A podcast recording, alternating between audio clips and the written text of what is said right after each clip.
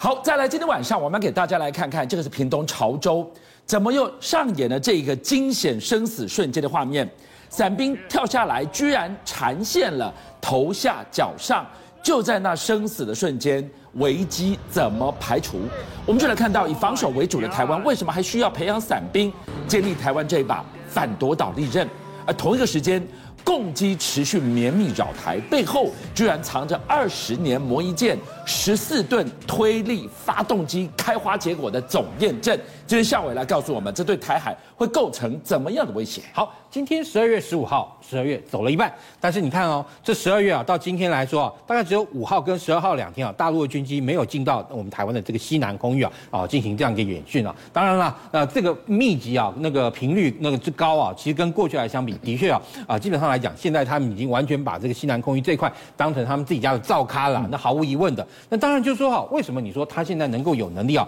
把这个我们的西南空域啊当成造咖？当然很重要一点就是说，大陆军机的性能跟可靠度都大幅提高了。因为如果这两点做不到的话，你说今天啊战机飞行员飞到海上，一天到晚担心我这飞到飞到一半，发动机会不会挂了，然后我回不来等等，那这个时候你自然而然不可能去执行派飞这样的任务嘛。所以在这个情况下，代表就是说他们其实啊那个发动机的这个技术跟能力基本上来说已经稳定了。而且其实你可以看到啊，他们这次啊，他们那个大那个呃成飞啊，他们那个进行啊一个叫交付指标啊，而且创了新高。也就是说，比如说你如果一次来以我们这边编制来讲，一次来一个中队，它等于就是有一个中队的人力啊，可以来进行这样一个接装。所以像我今天带我们来看到的是连续飞，每天飞，不断的扰台的背后，你看到的是不是大家过去一直在关注的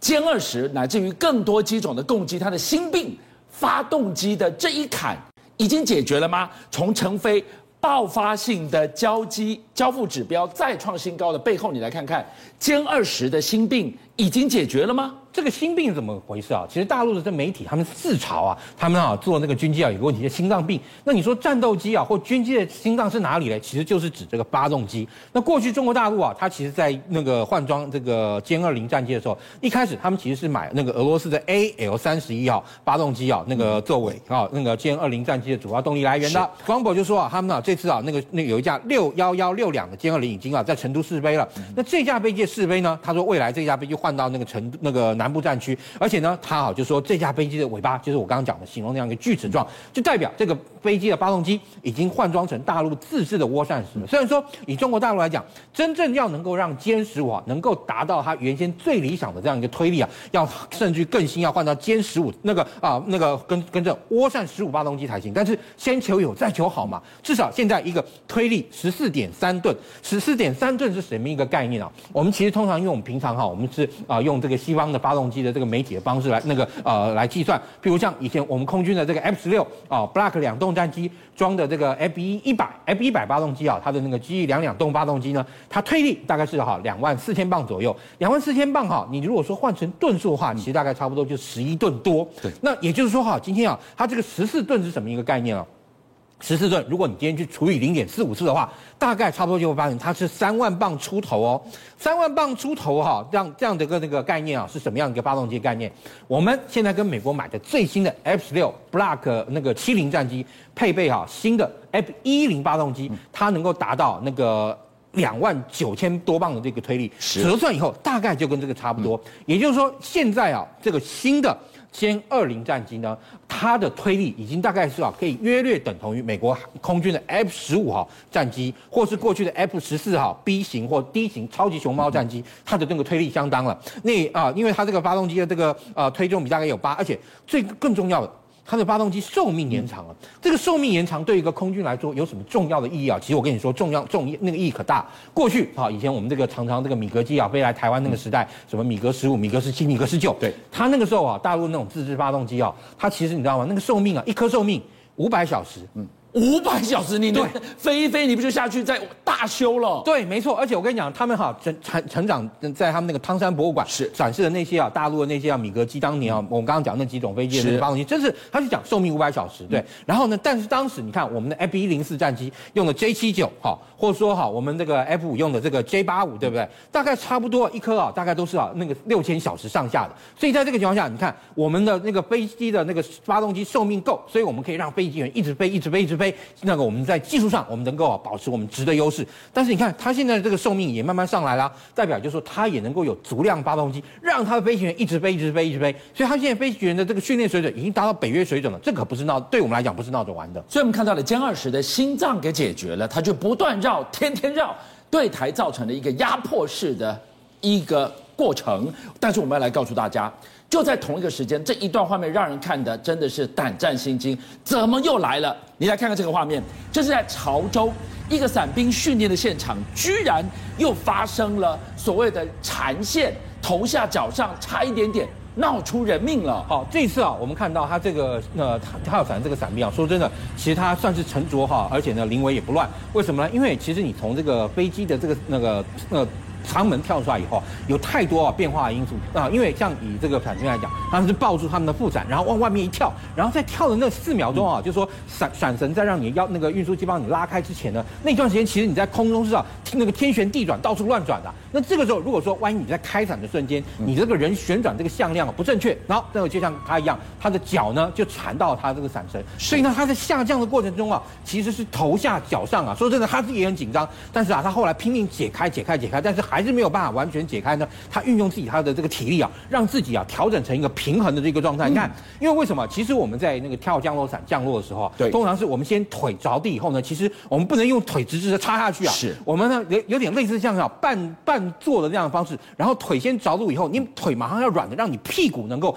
接到地面，然后整个人再翻翻滚翻转过来，是这样呢才能够减低跟减缓啊你这个降落伞这个冲力。因为其实这个冲力不小哦，这个冲力啊大概约略等于你大概。差不多从二楼跳下来，对，所以呢，这个时候哈，他那个时候一开始没有办法保持一个啊、呃、那个正确的这个姿势的话，他后来你看他呢就让自己整个横过来，横过来为什么呢？接受这个受力面积也大，而且相对来讲，他这样着力以后着陆以后，他还可以哈借由一些动作来减缓它这样的冲击力，所以其实它本身呢处理的这个方式啊，可以说相当的不错。但怎么这么巧？我们看到了屏东这个生死瞬间，Holy God 仔，美国。美国的这段画面真是让看的真是头皮发麻。也就在今年，对，今年十二月一号，你看那八十二空降师有个兵，他进行跳伞的时候，你看哦，他这个哈主伞没有完全开，人一直往下掉，一直往下掉，他的落地的速度非常快哦。他这个哈是十二月一号在那个美国那个八十二空降师进行的这个训练，所以啊，他马上发现状况不对之后，他去啊马上打开他的副伞，你知道吗？然后副伞好像看就在旁边就打开了，然后他的主伞还半垂在旁边，然后那个副伞打开以后，大概不到二十秒，他人就触地了。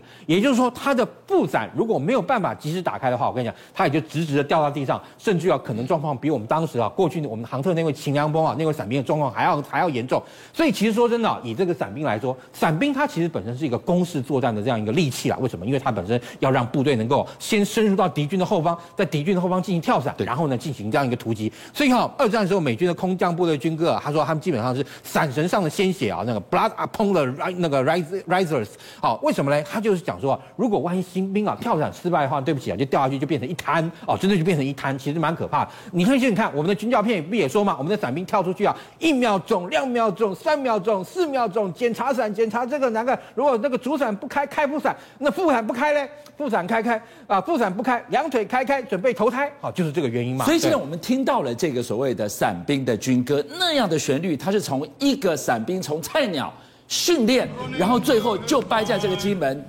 跳下去，能不能顺利？顺利是英雄，不顺利的话。就命一条了。对，所以啊，其实你看，美国到现在他们还是非常重视啊啊这些相关的这个跳伞的这个训练。而且你看哦，他们啊这个跳伞，由于我们知道伞兵本身是轻武装，他呢只能够携带自己的这个武器装备。所以啊，近年来啊，那个美军的这个空机降的这种作战中啊，特别是空降也非常重视这种小子叫物资空投。什么叫物资空投呢？就是啊，把他这个悍马车快速的这个能够投掷的这个悍马车呢，跟他们的这个空降哈那个战术空降结合在一起。对。但是你看啊，哎，那我们讲到就是说啊，这种事情啊，结果在。在美国也发生过哇！二零一六年当时啊，在德国啊，他们驻地进行演练的时候啊，他呢一进行幺三零飞过去进行空投，结果哇塞，连续这个黑点是什么东西就这样坠下来啊！我跟你讲，居然就是一台悍马车，你知道吗？悍马车哎，摆在那个空降站板上面，本来应该要绑牢了，绑牢了之后，变成说然后然后那个伞张张开以后，它才能掉下来，对不对？然后结果你看，它伞呢就是没有打开，然后车子啊直接呢就跟着空降站板，你看它这个前前后后一共三辆，你看出去以后，它这个车子啊，它出去以后，你看。就一直往下掉掉掉掉掉掉掉掉好，而且你看伞也来不及开，砰砰就砸到地上。而且我跟你讲，当他这个车子砸到地上以后，整个车就扁了，你知道吗？然后你看车子砸下来以后，你看整个车一台悍马车就砸到扁扁的，冲击力之大，由此可见一斑。听到这个地方啊，大家会有一个疑问：台湾为什么会需要伞兵？我们是以防守为主的。对。但问题是，伞兵是要进攻别人，我要去空降别人的呀。对，其实啊，当然以这个航特部来讲，伞兵是他一个基础训练，也就是说，他一定要能够跳满哈一定的这个呃那个跳满这个伞数以后呢，才代表就他完成一个伞兵的基础的入门期。是。但其实你知道，以现在来说的话，像比如说我们的神龙小组，他们在跳伞的时候，就不是用这种圆形的踢石伞，他可能是用他们的特技伞。那另外呢，其实啊，那个以伞兵的这个战术运用上面来讲，好，今天台湾虽然不大，但是呢，我们也要考虑到，就是万一啊，今天在真实那个军事冲突。发生的时候有没有可能啊？是哈，就是说你的这个部分的土地啊，已经遭到敌方占领。你说，比方说我们的外岛被拿下了，或者这个时候你就可能要发动逆登、逆逆突袭跟那个逆登陆啊，像陆战队他们就有逆登陆的这样一个操演，就是去占那个攻击遭到敌方占领的这样一个土地。那这个同样，我们这个空降部队也需要有这样一个训练，就是说，如果今天好，可能中部哪个地方好遭到这个敌方这个呃占领，那我们陆上好没有办法，因为地形阻隔关系，就必须要依靠空降。